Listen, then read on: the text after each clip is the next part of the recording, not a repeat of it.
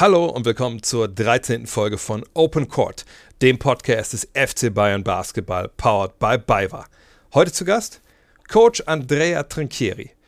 Warum diese Saison die schwerste seiner Karriere ist, wieso er nach einem Monat alle Pläne für diese Spielzeit über Bord warf, worum es in seinem Job am Ende wirklich geht und was eine perfekte Pizza mit einem perfekten Basketballteam gemeinsam hat, das und noch viel, viel mehr erklärt diese sehr philosophische Folge von Open Court. Viel Spaß. Hier ist es Basketball. Ja, so Podcasts machen voll Bock, ey. And today I'm very happy to welcome Coach Andrea Trinchieri at the Open Court podcast. At least Hey, one of us is happy today. Yes, because uh, I got up early in the morning, which doesn't happen often these days. And I Lucky talked to you. Coach. So wh- why, why wouldn't I be happy? I'm joking. Let me joke, please. Yeah, yeah, you should joke. You should joke all the jo- give me all the jokes you got today. This week. Was it a week of jokes for you? Because obviously the EuroLeague uh, adventure ended in a pretty, let's say, hectic and uh, kind of strange way. I don't know if it's hectic. I don't know if it's strange. I know that the journey, that journey is over. And uh, I wouldn't like to state too much on how it ended. It ended. But it's way better to enjoy the journey from day one to two days ago. When a game like this ends the way it ended, you take that home with you, and you were quite literally home because you stayed in Milan for a couple of days. I believe that mm, every job where you are supposed to lead or you're supposed to set the tone or you're supposed to manage people comes with uh, it's a very intriguing job but comes with a lot of responsibilities. So now I'm on thin ice, and uh, I have to force myself a little bit to be realistic, to understand that we overachieved like no one else, and uh, put on the side the the feelings, the bitter feelings of we went one shot, one possession to the final four. And it's uh, difficult, but the job of a coach is difficult. So instead of focusing on the end, I really want to that everybody understand how much this team achieved, how much they went over their limit. And as I said after the game, we were perfect in our imperfection. And um, we were very, very imperfect. But we found a way to, it's more a human thing than a basketball thing. Um, let's say that if my my coaching bag is worth 100 or whatever 100k okay? Uh, in the past i was able to use 75 80 85 of the tools i had in the bag.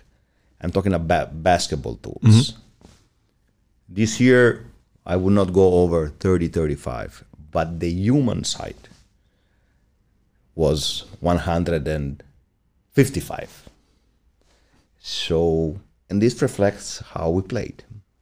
So you mean like tactically you had to dampen it down, but just relationshiply, psychologically, you were like, It's not like this. No. It's uh, you're simplifying something that is so complicated that it's even difficult to to explain. so it's we are talking about human beings. We're talking about human beings with the backpack of their fears, of their strengths, of their limits, of their um, skills, of their talent, of their of how they are. Okay, and when I said that we were perfect in our imperfection, we were a, melt, a melting pot, a, a cocktail of personalities that are really weird. And so, you know, you can have as the motor of your season is the basketball, okay, X and O's.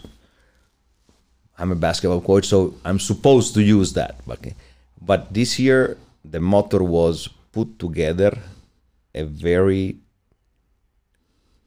different group of players. And that was more from the human side. We met on the court more as humans than as players, accepting failures, accepting mistakes, accepting lacks, and maximizing strength. This is the ultimate way I see the word team. Every team has lacks, every team has strength. The ultimate way to do it is to hide lacks and maximize strength.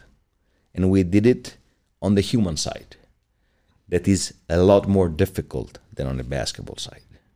Because basketball starts practice at 11, over at 4, and the rest of the day, you know, maybe some flashes, but you have your life. The human side is 24 7. Because you cannot go home and forget a word. You cannot go home, forget a behavior, forget somebody that is helping you, something, somebody that is asking for help, somebody that is struggling, somebody that is rolling, somebody that is pushing you. This is a full load. But how can a coach like like you are? I, mean, I have no clue. Believe me. Okay. I don't know. But what are you doing? I mean, what are you doing to to take care of this human side? Because you got the players in practice. Obviously, you can call somebody, text somebody, but isn't like what you describe something the team has to take care of itself? That players take care of each other? No, it's. Uh, uh, let's talk about education we had. My education uh, was, I can say, good education, and my parent t- taught me that there is the right way and there is the wrong way. Okay, there are things that are supposed to to be done in one certain way. Okay, and there's no a lot of compromise about that. Okay, and I believe that was good for that age. Now, everything is situational. Everything is quicker. Uh, no roots. Uh, the society is like this, not the basketball. So it's everybody is close to failure quicker. It's exposed to failure quicker because all the social media, all the the things that we are that are part of our life now expose you to a judgment every single second of your life. 20 years ago, the judgment was maybe three times in a season. Okay, one bad game, oh, I have another one, you know? Hmm. They will forget this bad game.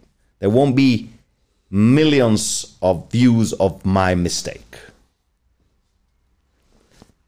So now I'm more than coaching, I'm navigating through the situations. And you cannot have a plot. You cannot have a, a team of the season, the theme of the season. You have to navigate situations. And every situation requires a different behavior and a different reaction. That means that there's no, oh, the thing should be done in this way. No. It's not like this anymore. Hmm. So you try to navigate the things and to, like a captain, to bring, to drive your boat to the harbor, the ship to the harbor, through rough seas, winds, rocks, and everything. But if you're a captain, obviously you have to have a, a team on the boat that knows what it's doing and who which stays together. I can No, imagine it's not a- like this. It's not like because this. one day yeah. maybe the one that is supposed to put the sails in a perfect way is not his day. And what we do? But isn't it then the isn't it the team that comes in and like you talked about strength and weaknesses? Isn't it the the team that comes in and then says, "All right, this guy today he has a bad day. He set the sails the wrong way." Yes, but You have then to you surrender to the bad day of one guy. Yeah, but still, the, the team has to cover for that one guy. Isn't that the Yeah. definition of team? Yeah. But this is the most difficult thing. Yeah, I know. Yeah, Find a different way with one missing part. yeah. This is situational. And I can imagine it, it's tough to to get a, a group of players because when they come in and they're all individuals. When they come to to Bruneck, it's not a team yet, and then it has to become a team. And I, I I can imagine that especially this season, which was like I think was to me looking from the outside looking in, it looks like a marathon, but you have to sprint every every hundred meters. Exactly. And uh, that was is a very good metaphor because this is a marathon, but there is a sprint every 48 hours. And um, but the same you said to make them a team, I didn't go through the basketball way, or I just go it partially. yeah, I go, I tell you the truth. What I did in the first 40 days, I just put it in a bin and throw it in the restmüll. All the stuff I thought was the right thing for this team, after 40 days, I just said, like Roberto Duran, no mas.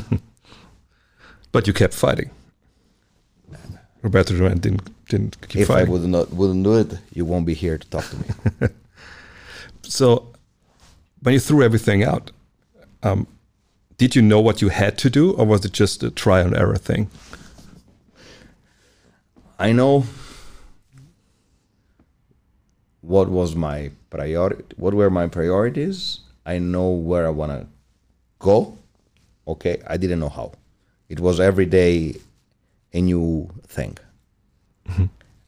Um, i just wanted to make this team better. Better every day. These players better this team better. And then the scoreboard will take care of itself. And it did. I mean, early in the season, especially in EuroLeague, you racked up the wins. You said, "Ah, don't wake me up. This is like a dream." Um, from what I heard now, you must have been pretty surprised when it when went that well during the, in the early part of the season. Or was it something that you saw in the team? Surprise, surprise is uh, not uh, the right word. I thought that we could do something, uh, and uh, the margin was small. So many things should go in a specific way. Many parameters of the team should go in a specific way in order to be successful. Okay, and was a very small margin, but there was a chance, and um, because we had different geological eras in our season. So we started with, ooh, wow, we can play. And then the topic was, don't wake me up. But then, games after games, we woke up and we had to maintain that level. And then it was a, a different championship, a different league, a different way to approach the games. Because let's say in the first five games we surprised mm-hmm. other teams, but then you cannot surprise other team for more than five, six games. Then we had to reshape our mentality. Okay? The first was okay, let's go, let's shock the world. Okay? And then it was over. Now survive and advance. And then when we were close, we were overwhelmed by the pressure, and that was just survive to make a dream reality. And then we go to play the playoffs. Okay? The first game that we lost could kill any team in the world. And the biggest success was going there to play game five after that loss. basically we won the game. Hmm. Only a one play was not executed in the proper way, and this happens. We are human beings, and this could kill an elephant. And we were a little bit like so-so in the second game, but still we fought because usually you lose by 30 game two. It's if you go to the With history, yeah. history, Yeah. it's it's always like this. You know, you were so close. Basically, you won. So, in my opinion, we won the series three one, but um, it's a different thing. So I have to be situational, and I have to understand how big was our effort to win two games in a row in that way with two guards out of the roster, where Milano's strength is in the guards. So to play in a different way to create different things, you know. And but um, I'm really thankful, and I would say, I say it slow, uh, uh, very once, very silently. I would say uh, happy, kind of happy because uh, I don't look what we got. I look what we deserve. And for how we played, we deserve the respect and we deserve to go to the final four. And this is enough to survive. This seems to be a very, very, well, for lack of a better word, mature way of, of handling this. Would uh, a younger Andrea Trinchieri handle it the same way, or would he just So just Young won't like- be here. won't talk with you about this because he won't have the opportunity to make these things. You know, experience is a value. Yeah, but I mean, like, but did you take losing harder in the past than you do now because of this experience? Losing is still a problem, Okay, and will always be. Mm-hmm. But when you have a leading role, you bring also responsibilities, and you cannot think and act like an individual. So you have to be strong, looking forward for the team. It, You it- have to hold the burden on your. Yeah, it sounded a little bit that you kind of um, have like different seasons within a season this year. The way we're talking about, like we that was it is not was Yeah. it is the most demanding season i ever had yeah, i'm you don't sleep for three four days then you sleep for 14 hours in a row like you're dead as soon as you can really have half of a day of relaxing and was demanding for the schedule was demanding for the covid the travels the level and also I had a demanding team. It was not easy, believe me. Not an easy job to put them together. I can also imagine that when you play uh, in the EuroLeague during the week, and then on the weekend it's a BBL game. I mean, you're a perfectionist. Is there time to actually prepare for this No, game? we never had, and this is uh, something that bothers me a lot Hmm. because uh, basically 92% or 90% now of the BBL game were within or less 48 hours of the EuroLeague game with all the things that are coming from this Yeah, and um, this is a problem. But we're still alive, and we'll try to to be ready for the last part of the season. you talked about um, that the, the team was was demanding in a way. Uh, I guess that a couple of players obviously needed some, I don't know, maybe special attention. Um, in a season like this, where, where, you, where you sprint from from you know from from game to game, do you even have the time to to, to go to individual players and to kind of you know give them the attention they need or you need to give them in order for them to to reach their their maximum level, or is it is it something you have to relegate or de- delegate to the to the team or, or to assistant coaches? No, I believe that there are two things. One thing is that I have an amazing staff mm-hmm. and I delegate a lot. Okay. And uh, we have unbelievable chemistry and everybody's different. Uh, we don't have all the same and we don't have yes men. We have people that is thinking, people that has an opinion and we always go in a discussion because I want to hear different things and uh, my coaches are totally free to talk individually with every player. And I try of course to always have every day at least one minute with every my player you know at least every day. You know could be talking about how to make pasta or talking about how to guard this player or how to prepare for this game and you know it's uh, cannot be only basketball Is that a way to? Uh, is it that you know when you not talked about talk to them about basketball? Is that maybe one way to, to earn their trust early in the season? That you can maybe if you you know get to them in another another way that you can maybe sell them stuff on the court easier. trust is the most difficult thing to earn and the easiest thing to lose To lose, yeah.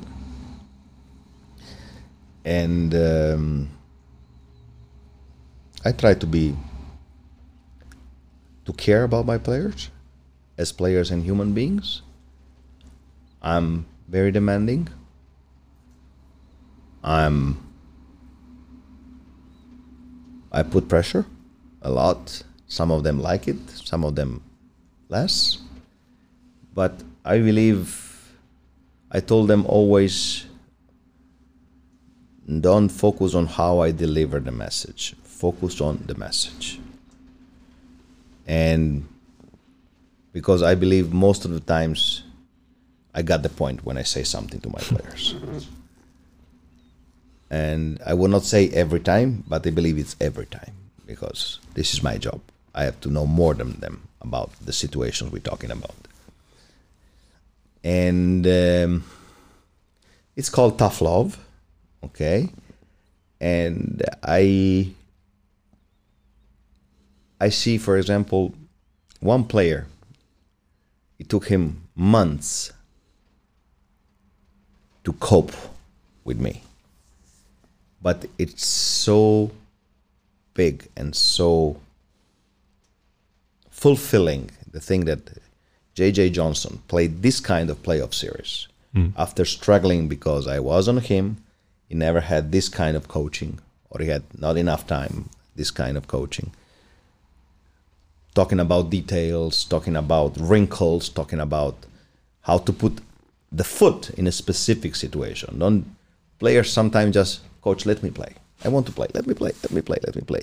Yes, if you are the best, you can just go out there. LeBron can go just out there and play. But if you're not the best, you need to have all the other small things that allows you to compete with the best. So I believe this is a postcard of what we're trying to do. And I'm so happy for the situation and for the player. And I think at one point, a lot of the fans don't really see that. I think fans see, all right, this guy can shoot the three, know, he can go to the hole, whatever. But decision making and, and, and all the, the little things, um, that's even bigger, a bigger part, right? I mean, obviously, if you can't shoot, you can't play, or if you can't make a layup, you can't play. But I think this is the one part a lot of people don't see that all this the knowledge about knowledge of the game is, is so much more important than, than most of the other stuff, right? this is i cannot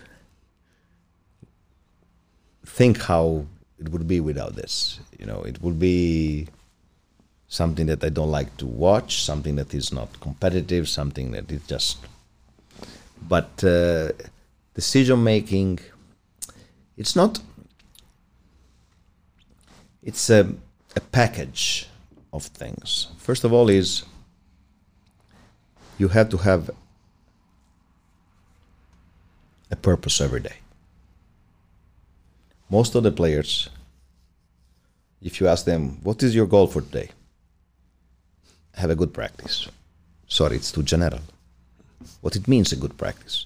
Maybe what is good for you is not good for him. Uh, okay, go hard. And I said, sorry. Go hard is the minimum requirement to be here. Otherwise, I go on the street and I take, can you come here, get the money, and go hard? Everybody will say I go hard. So, have a purpose. It's not for granted. Have a purpose is, okay, I'm not good, so good going left. I will use this practice to go left every time to improve this. I'm not good in reading this kind of coverage. Maybe the coach can put me this kind of defensive coverage so I can improve. This is having a purpose. And it costs energies, physical and mental. More mental than physical. So this is the first thing. So is how you get to do your job every day. Every day. So there are players that first days, first 10 days of the season work, they have a routine and do a specific shooting drill, okay? Or a specific dri- uh, dribbling drill, or a specific pick and roll drill, okay? And then they don't do it for eight months. Then it comes the important game and they do it again. What is this? It's missing a chance, missing the opportunity. Don't do whatever it takes to be better. Then there is, then it comes reading, reading or reacting, decision making.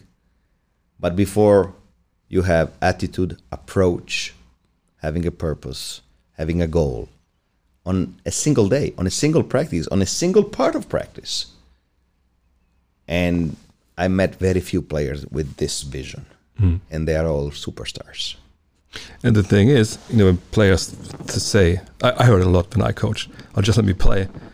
But, you know, if I give you the right tools, that's what you will do. You will just play. It's, it's just this time where you have to, you know, learn all the stuff. And once you learn it, It would be it's a fairy tale what you're saying. It's not like this. yeah, but, but, but I mean, if, if you No, take a, if you take a player, I believe every coach is trying to give the right tools. yeah, yeah, But the first thing you have to do is find a way to deliver sure, the yeah, message. yeah. Because mm, sometimes players doesn't see these right like right tools. Yeah, and obviously you have to earn their trust that they trust you to give them the right tools, right? Ah, it's difficult. It's I mean, yeah, it's difficult. It's not, I'm not saying that it's easy, but what I'm saying is that if you learn more and more about the game, you you know it, it becomes you. It becomes it becomes your game. It's not like you have to think before you do stuff, but then you just play what what players want to do, right? I mean, in a way, it's that's just the way it has to be. You have to learn stuff. It has to be hard to be get easier. But what if you don't think that you have to learn? Yeah, that's what I'm saying. You have to earn the trust of the player, so he thinks, oh, Even if you earn the trust of the player and he thinks that he doesn't have to learn. Yeah, I mean, I'm, that's what I mean. I mean, the, tra- the player trusts you when you tell him, "Look, you need to learn this because it makes you a better player." Ah, whatever. yeah, that's whatever. just yeah. It, it seems to me like you heard this a lot this year. The way you No, this is in my career. your career. This is a problem. Yeah, The problem is how many players you know that underachieved according to their talent. Plenty. yeah, I guess yeah. One of these reasons. You know, who who you remind me of. You remind me of Bob Knight, who always said like, "Oh, practice has to be harder than the game," Yeah. and you know, you have to He get didn't practice this season, so that Yeah. was yeah, in that's my not- past yeah, life. yeah. But that, he always said you have to build up the mental toughness. You know, all five players on the court need to know what's going on. Mm-hmm. If you're on a pick and roll, everybody needs to know where the guy's coming off the pick. Mm-hmm. Everybody needs to know what pass is going to be made. And um, I guess it's it's kind of a romanticized way to think about it, right? Because these guys back in the day had like practice over practice over practice, and like you said, this year you guys hardly practice at all. So I was using part of the games to to practice, to teach. yeah, I was trying, and this is the reason because everything is situational. So you cannot prepare. So we had this. We were not. We're not we were ranked 18 in the EuroLeague. So we need basically a lot of practice to find a way to compete. We didn't have that luck, so we had to find everything was situational. I was playing, I was coaching five different games in the same game. Hmm. I had to adapt. Still, you were always, mean, from outside looking in, always the same Andrea Trinchieri. You were always like very emotional. And I was always wondering, you know, the, this guy's not practicing with his team. Obviously, he is demanding. He, he wants to get stuff done the right way. But I can imagine, it, it, it, isn't it hard to be like emotional when you see a mistake, when you know we haven't really practiced all that much and I might, I might, I might maybe I cannot really expect it to, to be to be right. And I mean, isn't it tough to get emotional if you know all this, all these things that are happening that that don't really let you coach the way you want to coach?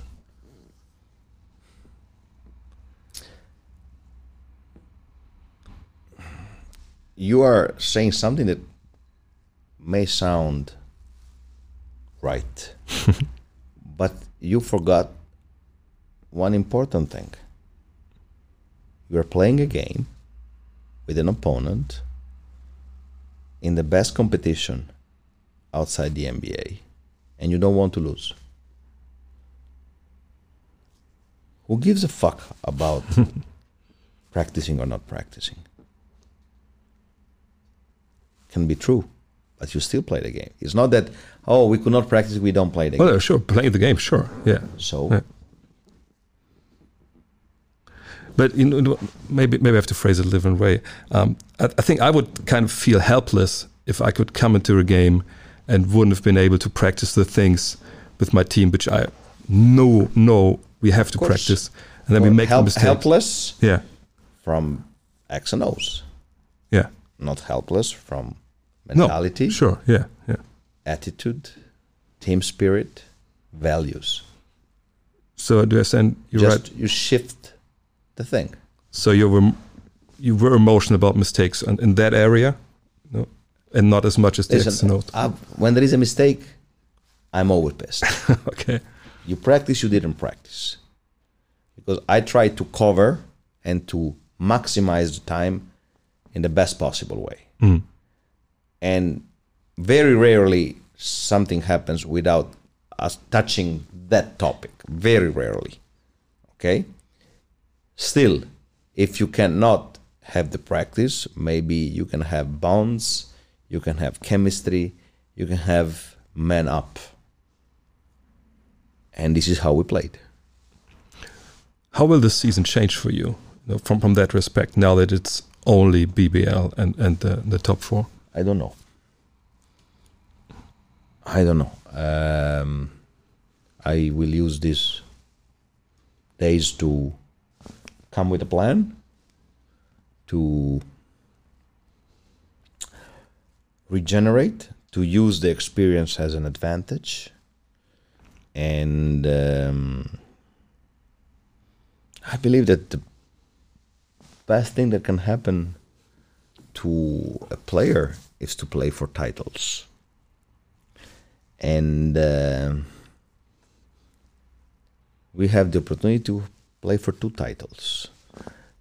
Of course, this EuroLeague campaign killed us physically, killed us mentally with injuries, but we will find five players. Hopefully, they ha- will have the desire to compete.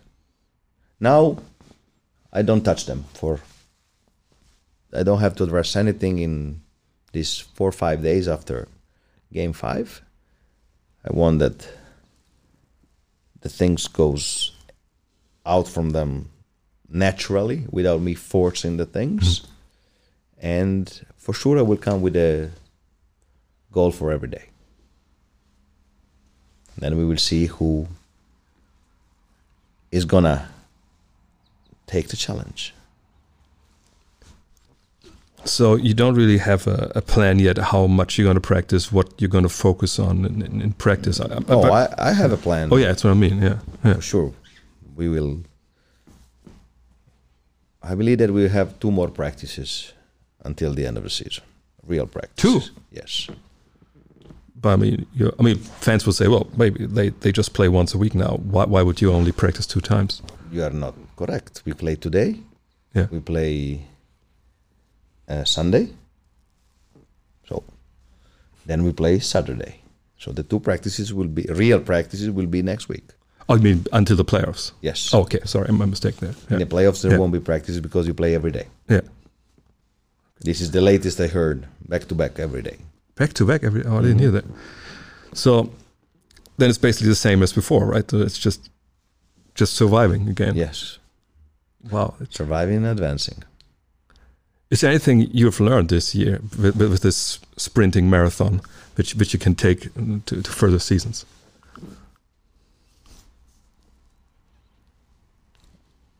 There's no substitute for when you build a roster for toughness, physical and mental toughness. There's no substitute for you cannot play without athleticism and um,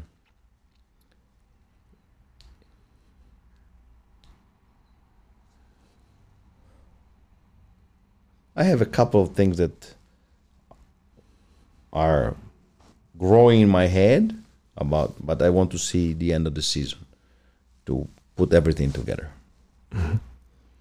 So about you, philosophy, strategy, and all Yeah. this thing.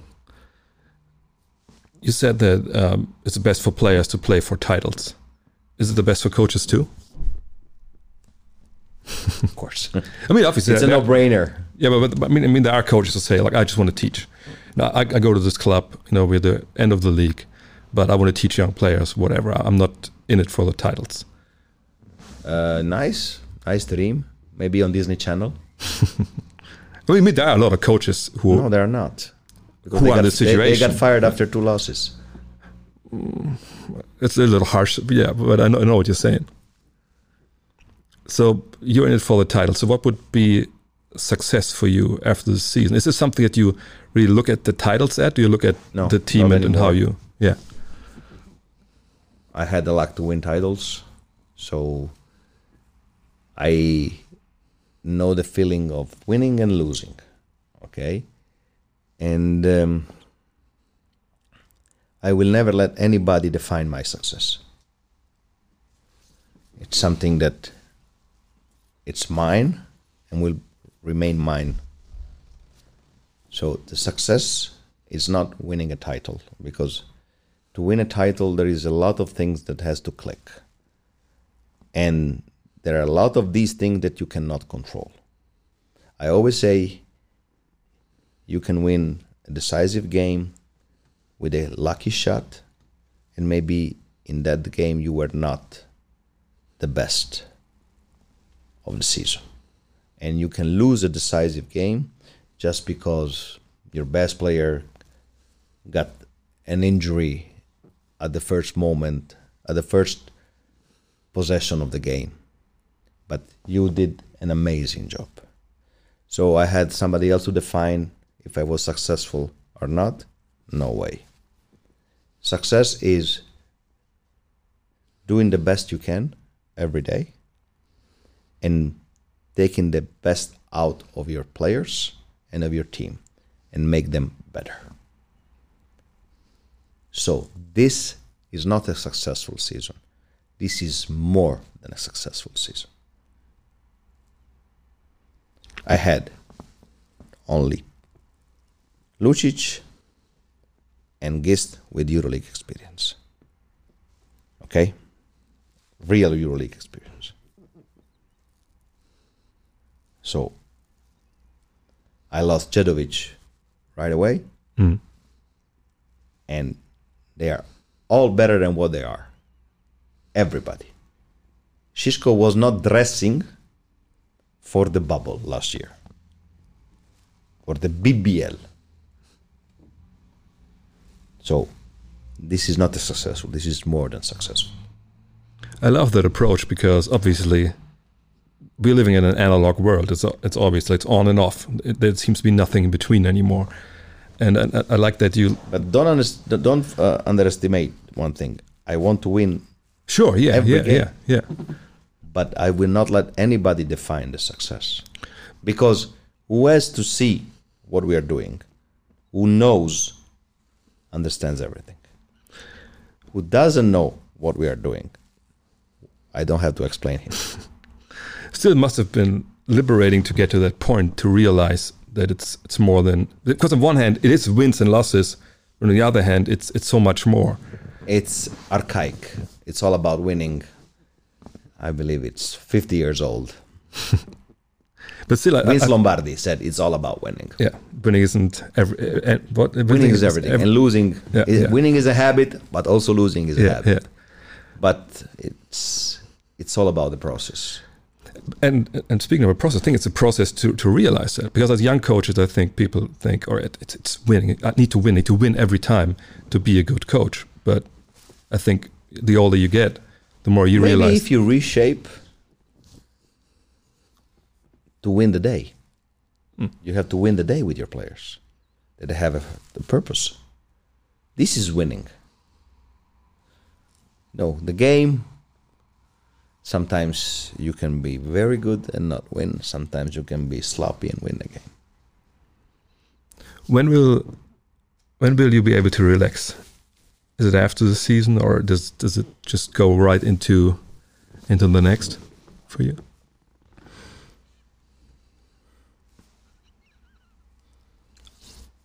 I don't believe I'm gonna be able to relax. not not now. But one day it will come, right? Or do you think this season is gonna, you know, be with you right into the off season, and then the next season is gonna start? Still too many things to do. I cannot see the end of the season so close, and uh, a lot of things. I uh, cannot imagine when I will relax. Telling you the truth. What do you do to relax during the season? Is there is there anything you go to to really unwind? I believe relax for a couple of hours is one thing. Relax, hmm. it should be when the season is over. But I love to cook, to drink wine, good wine, to do two, two things together: cooking and drinking wine. You know, we often cook. The coaches cook the game, day game, we do pizza we do some other stuff. It's um, you relax with good people around you. Talking about different topics in front of a good meal and a good glass of wine. That will, that will be my next question, next question because I, I built this little basketball court in my garden, and whenever I, I just I can't take it anymore, I just go outside, the weather's right, and just shoot, and then it's just that, it's just the ball, the hoop, I shoot, and, and that's it. it. It's I think about nothing else. But I knew if I would be in the kitchen and cooking whatever, my mind would wander to other things. Is for you cooking like like basketball is for me just that you just concentrate on cooking, just concentrate on the wine, or do like basketball thoughts creep in? there are many similarities between a bottle of wine and a player cooking a meal and preparing a game But that even makes it harder to to really not think about basketball, right? I mean, if, if you no that two hours i can really focus on what i'm doing so it's, manual stuff helps a lot oh, that's true. Yeah, just concentrating on, on your hands and whatever. So um, when you really want to unwind after the season, what do you do then? You just you travel? Do you spend time with the family? What's there to really just get everything out? Or is it even possible to get ev- everything out and just for a couple of days just not think about basketball? Uh, my ultimate thing it's a desert beach with a good book Hmm. nothing else What was the last book you read on a deserted beach? um, i read again because i already read 10 years ago um, jerusalem jerusalem lapierre collins the history of the city of jerusalem that is really really intriguing and complicated but then i read this was the latest serious book. Okay, then I read thrillers, then I read whatever. Believe me, there are some books of um, some creamy. You say creamy, Creamy, yeah. books of Milano. You know, Oh, okay. and uh, uh, of areas of Milano where I've been when I was growing up. So I like you know to to read something I saw. Ah, okay. So you know where it's happening. Yes, that stuff, yeah. shop in that place. Now there's no Yeah. more, but 20, 30 years ago, the shop was there. Yeah. You know? Do you have anything that um, kind of substitutes um, the competition? You know, when when there's no basketball. I mean, no, I don't know if you, if you play video games with your sons or anything. No. I. Sometimes when I travel, I play some strategy games to On your computer or uh, on on a on an iPad. Yeah. Okay, on a tablet, and uh, but I love all sports. So after a game, I stayed home for one day, and I I went to see a tennis tournament that was close to my house. okay, Not you- high level, but you know, yeah, but competition, yeah. my son was playing there, so Oh, okay, perfect. So, do you f- think that there's ever going to be anything? Because with players, we always say, all right, when they when they have to leave the game and they retire, there's this void. You know, they, they don't have the competition anymore, and they don't know where to get that fix. You know, where to get that adrenaline. Obviously, with coaches, I don't have that problem. I have You don't? competition in everything. Okay, When So I you- play ping pong, when I Yeah. play cards, when competition is part of my life. but still, I would guess that you are not as emotional when you lose in Tisch tennis to your son than after than losing in counters. Now he's getting better than me on tennis, so I'm a little concerned. because I, I think it's, it's fascinating because I used to play a little bit like second league. I was a coach a little bit, and and after I left all that behind, th- there was this void. I was like, how, how do I get my, my pulse even up? You know, obviously, yeah, I like competition. I believe that people like us are addicted to competition. And it's like when you don't have your drug. Yeah, It's difficult. So you try to compete on everything to keep it in the right way. Well, the next question would be: Is it a good addiction or is it a bad addiction? I didn't choose it. Me neither. Yeah. or good is like is it is what it is. Because I feel like on one hand, the sport it, it just gives you so much, and the competition gives you so much. On the other hand, there was a lot of times where I felt like, wow, it, it kind of ruined everything else for me. You know what I Okay, mean? but wisdom comes with the years. Yeah. And if you see if you focus on the journey and not on the stops, I believe that the journey will be your competition to keep this journey going on. And then you will have less bitter feelings about the winning or losing. So to me, keep the journey alive. Don't focus on the stops is my competition. And I think one great thing about coaching is that it's not a journey you go alone. I mean, you obviously have, always have the team, and you always, like you said, you're the leader. You have this responsibility for the team. And one thing I always found fascinating that that I heard from, uh, even now today, I hear from players I coach like when they're like 12 years old, and I think it's one of the most underrated parts of the the profession, if you will, that that you touch people's lives and you kind of, I don't know, educate them. Or I don't know, kind of touch them and kind of lead them in the right It's- direction. hopefully, what you say, but how many of these people that you touch their lives understood at the right moment that you are touching their lives? I think there's it's the same what you said, right? It's it's wisdom comes later. I mean, people just.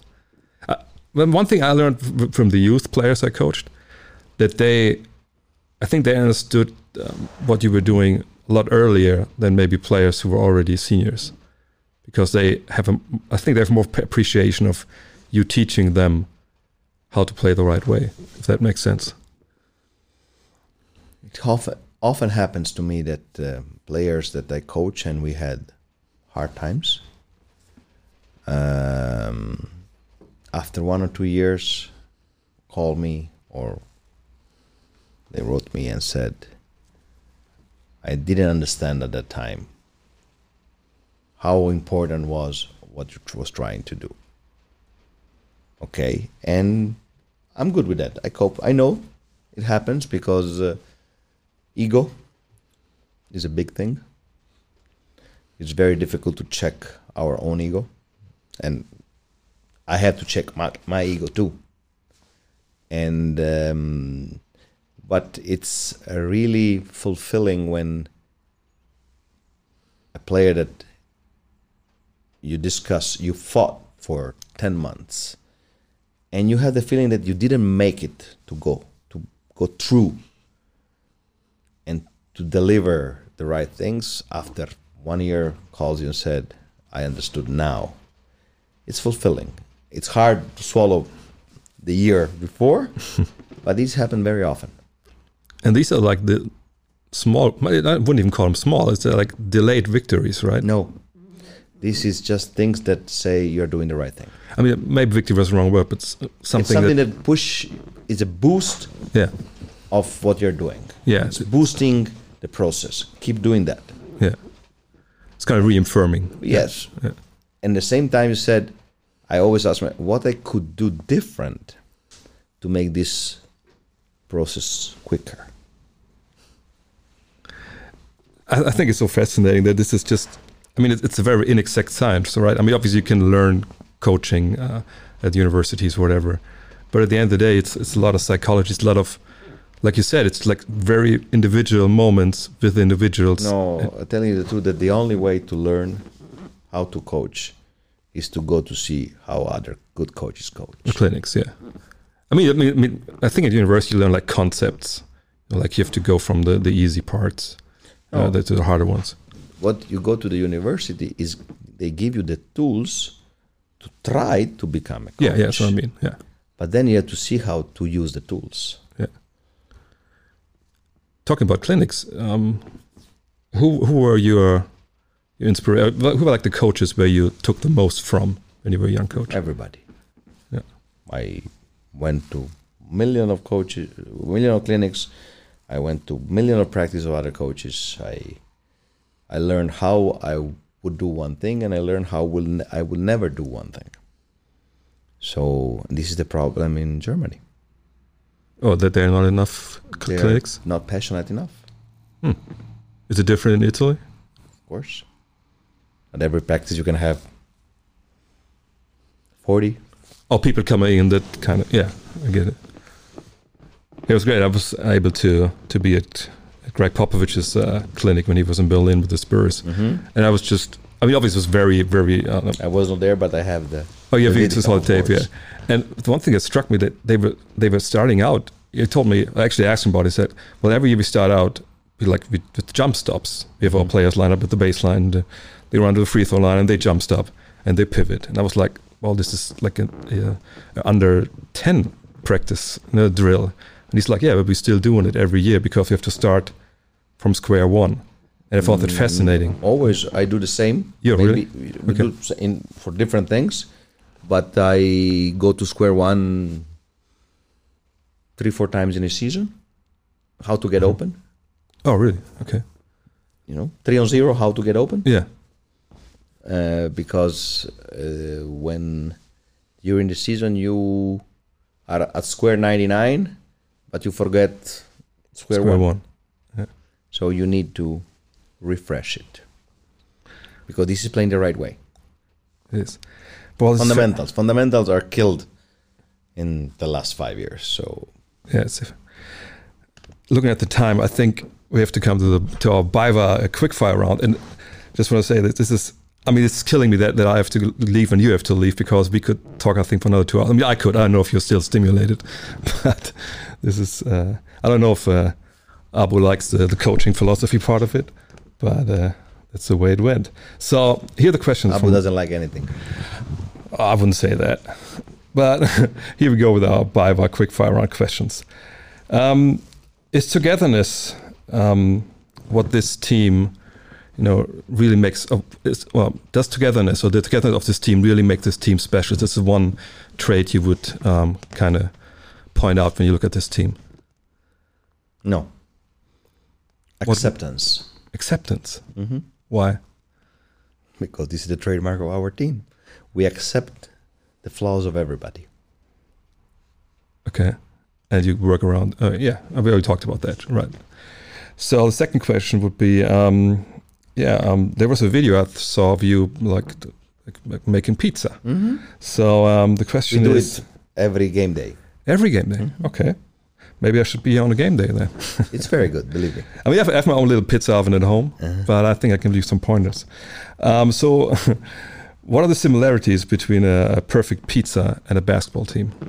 A lot. You need to have the right ingredients. You need to take care of the ingredients. You need time to make your team bloom. Put it in the fridge for like six hours. Yeah. Wait. Don't rush. Okay. Use your hands, but not too much, because then you destroy what you did. Okay. Have the right discipline. Using the things from A, B, C, not B before A. Okay. And then be ready to enjoy what you're doing. And maybe you also need a lot of heat, right, to make it perfect. It comes with Heat the pressure, competition. I suppose to say. Okay. Um, in Germany, uh, people say like Munich is like the most northern town of Italy. Is that Happy something? for that. yeah, I'm happy for that. you're happy for that. but Is it true? I- Yeah. I don't know if it's true, but I like Munich. I love Munich. All right, perfect. That's good. So on the last question, I think yeah, it's past nine thirty. Why would you hate me if I drank a cappuccino now? Why would you chastise me? What's wrong with uh, drinking cappuccino after nine thirty? because you cannot drink a cappuccino after. Cappuccino is something that you can drink that we drink early in the morning for a quick and light breakfast. Okay milk is very difficult to pair in any kind of food. Very difficult. Okay milk is superpower. So basically, it's very rare to have a cappuccino after 10 o'clock. And in Italy, they, if somebody really wants the milk, takes a small espresso with a small amount of milk cream on. Mm-hmm. That's it. No cappuccino after 10. See, I'm from Wolfsburg. I don't know Wolfsburgo, and obviously we have a lot of Italians there. I already know. that. Fave. Yeah, I already Fave, yeah, I already knew that. So um, obviously, I can't let you go because a lot of fans listening are kind of hand wringing and like asking themselves, when will Andrea Trinchieri decide where he will coach next year?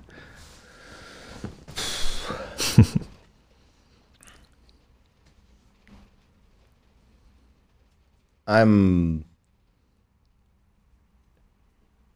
I have to make my own thoughts. What happened with the BBL is something that is hurting me on a personal way. Yeah, Uh, I'm ready to accept the consequences of my mistakes. I always did it, and I will always do it.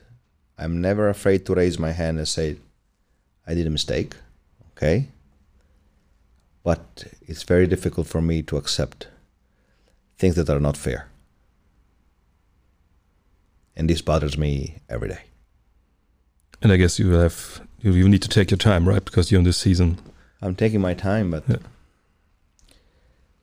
the wound is not healing.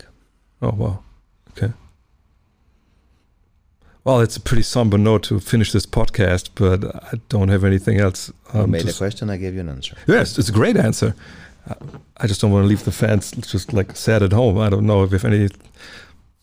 I don't know. I, I don't have anything else. Do you have anything else to say? I have to figure out how to, to deal with Yeah. this thing that happened, and it's. I'm not good in with unfair situations. Hmm. I'm really not good, Yeah, who is? I mean, and yeah, I'm yeah. not good with some. You know, I pay the price for my mistakes every time, and that's it. I would like that somebody else can can say I did a mistake. Yeah. Yeah, but because It's, it's maybe it's the small thing that can help, but I don't see it. the Schiedsgericht um, kind of took the, the, the, the punishment away. It's not enough. It's not enough. Okay. This is the minimum, Yeah. but the system. System is wrong. Well, maybe the BBL listened to this podcast as well. As well. Oh, don't believe so. You know, if so, we'll see. I, I send it to him. I will still send it to him, and maybe maybe they they'll come and talk to you and, and admit I, that they were wrong. I, whenever I do something, I want to leave something. Hmm. I came here in Germany years ago. I did my best to put Bamberg and Germany on the map of basketball. We had a trademark of how we are doing the things. I came here with the same goal leave a heritage, leave something that can last, do the things in a different way. And I believe that I helped German basketball. I think So I yeah. believe that I can expect at least respect. Yeah. That's a bare minimum. Coach, I know you have to go. Thanks for your time. No problem. Das war sie, die 13. Folge von Open Court powered by BayWa. Ich hoffe, dass ich auch für euch spreche, wenn ich sage, dass dieser Podcast noch eine Weile bei mir bleiben wird. Wahrscheinlich muss ich ihn echt auch noch mal ein zweites Mal anhören, da es so viel gibt, was ich echt noch mal reflektieren will. Wenn euch diese Episode gefallen hat, lasst uns gerne eine Rezension da. Zum Beispiel bei Apple Music, empfehlt den Podcast weiter und falls ihr euch ein bestimmtes Thema oder einen bestimmten Gesprächspartner wünscht, schickt uns gerne eure Anregungen oder Wünsche an opencourt.fcbayern.com. Vielen Dank für eure Zeit und bis zum nächsten Mal.